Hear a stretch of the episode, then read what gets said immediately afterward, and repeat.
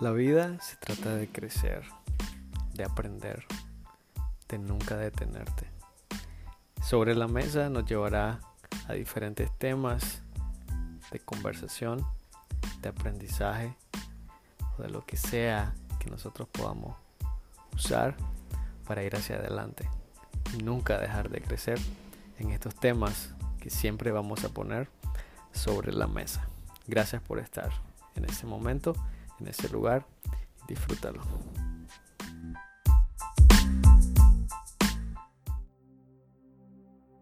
Hola, Angel Ordóñez, estamos en Sobre la Mesa Podcast y tenemos un nuevo episodio el día de hoy, así que bienvenidos, estamos en la temporada donde estamos hablando de principios de interpretación hermenéutica para los que conocen el término, así que iniciamos el día de hoy, tenemos un nuevo principio y antes de comenzar con el principio me llamaba mucho la atención algo que tenía una plática hoy acerca de la importancia que tiene la Biblia en nuestras vidas y eh, hay un versículo en el libro de Juan, el capítulo 8, donde hubo un momento cuando Jesús estaba hablando con algunas personas que lo estaban siguiendo. Eh, creo que hoy en día nosotros hemos dado un poco menos de importancia a la palabra de Dios.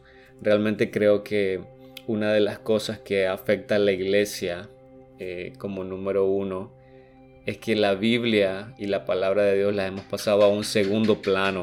El primer plano realmente ha pasado tal vez diferentes frases de personas, incluso a veces creemos más lo que dice alguien que está exponiendo la Biblia a la Biblia misma y creo que ese es un error que, estamos, que hemos estado cometiendo.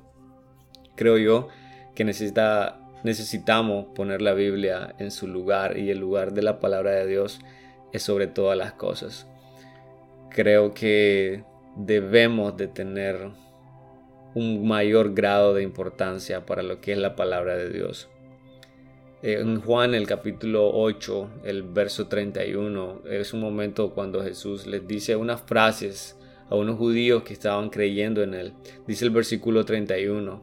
Dijo entonces Jesús a los judíos que habían creído en él, Si vosotros permaneciereis en mi palabra, seréis verdaderamente mis discípulos, y conoceréis la verdad, y la verdad os hará libres.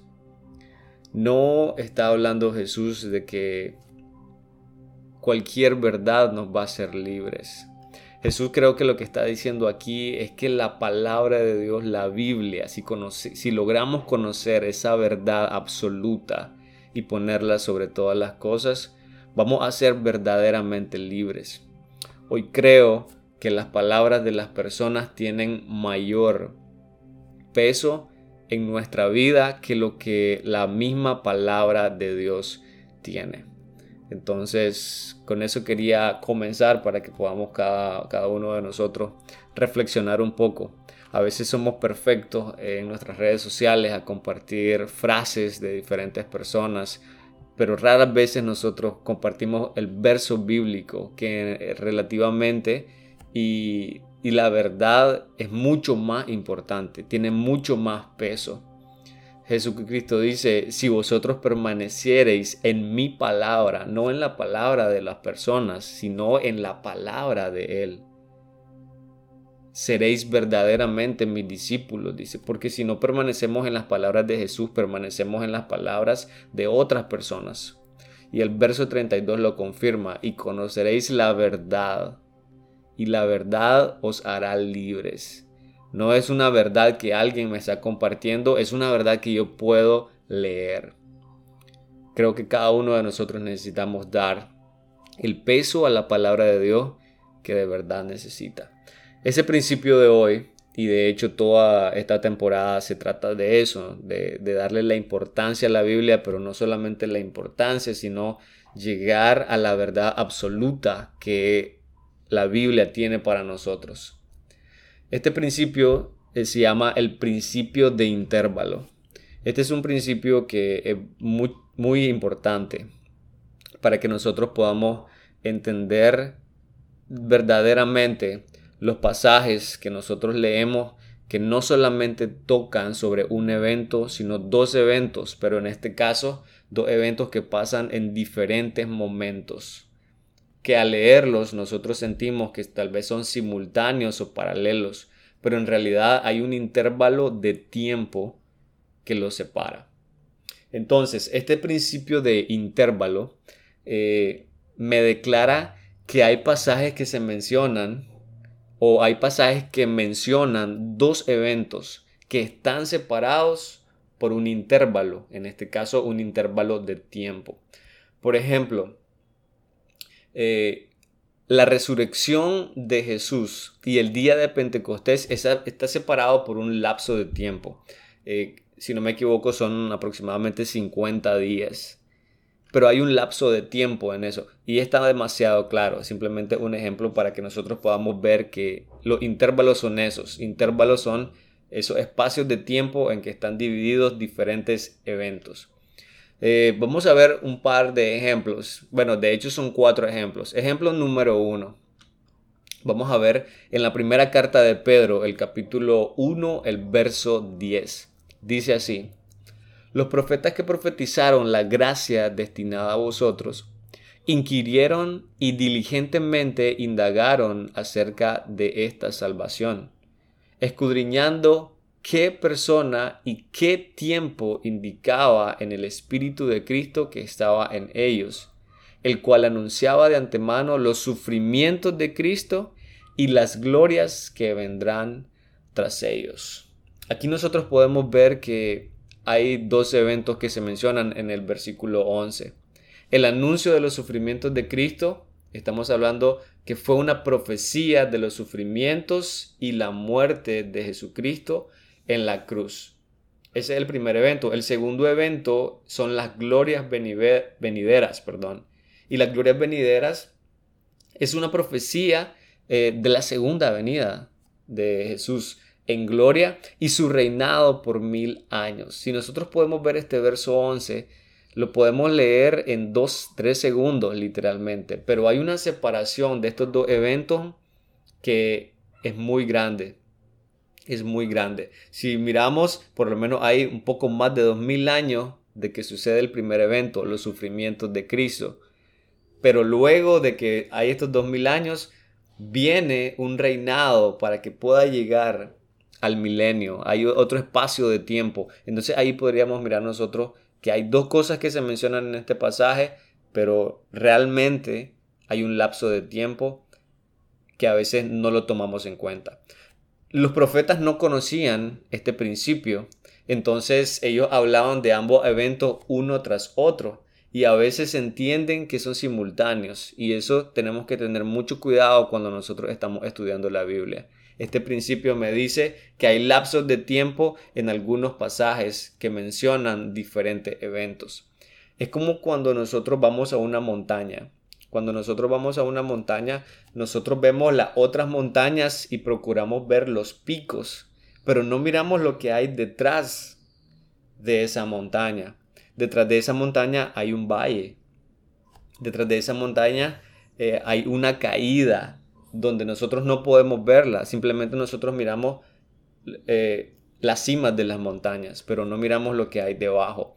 El profeta tenía e, esa forma de ver las cosas. Miraba los eventos, pero sin embargo no tenía la forma de lo que iba a ver, de ver, perdón, lo que iba a suceder en cada uno de estos, entre cada uno de estos eventos.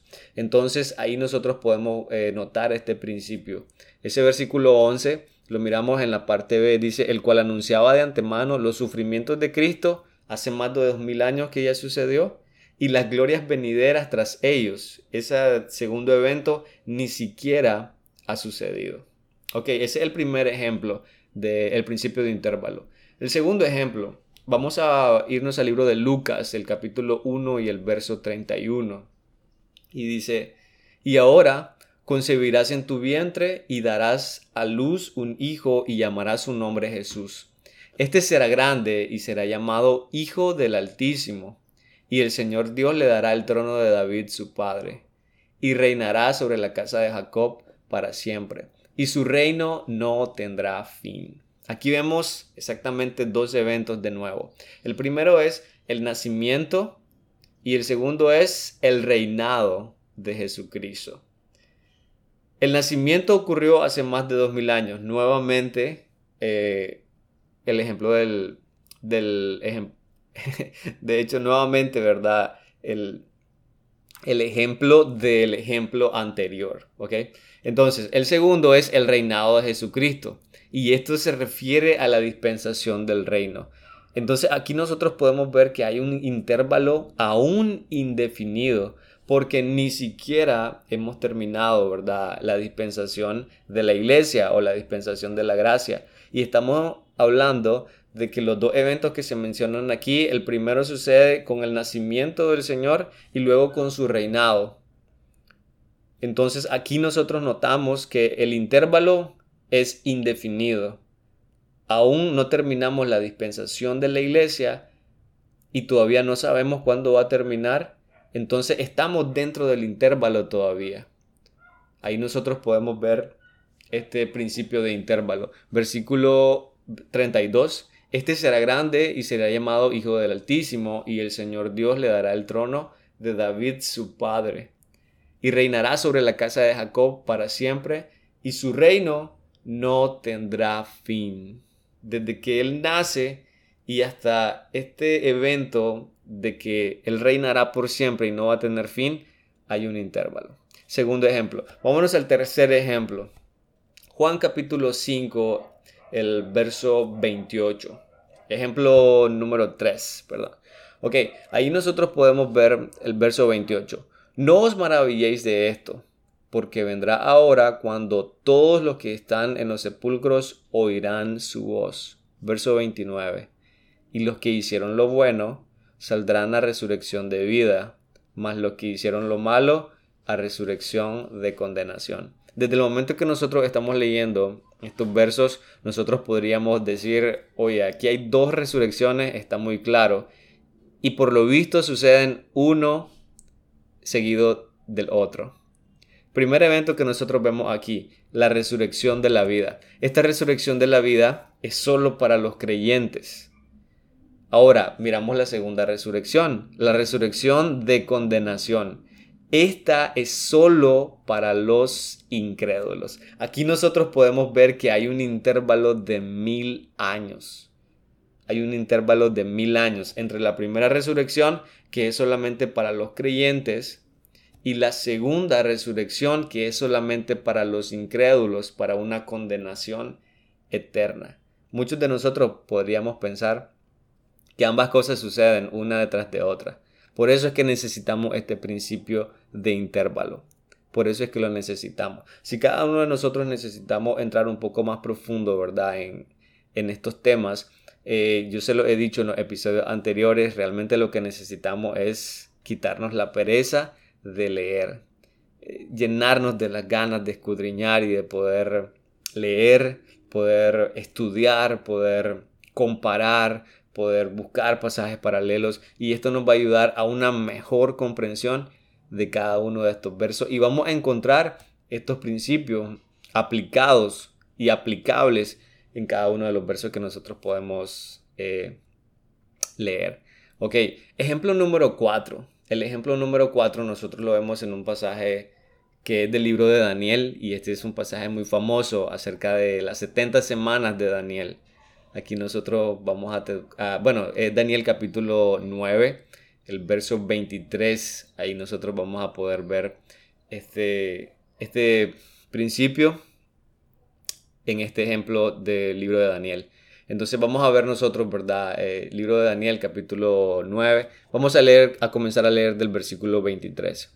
Dice así, al principio de tus ruegos fue dada la orden, y yo he venido para enseñártela porque tú eres muy amado. Entiende, pues la orden y entiende la visión.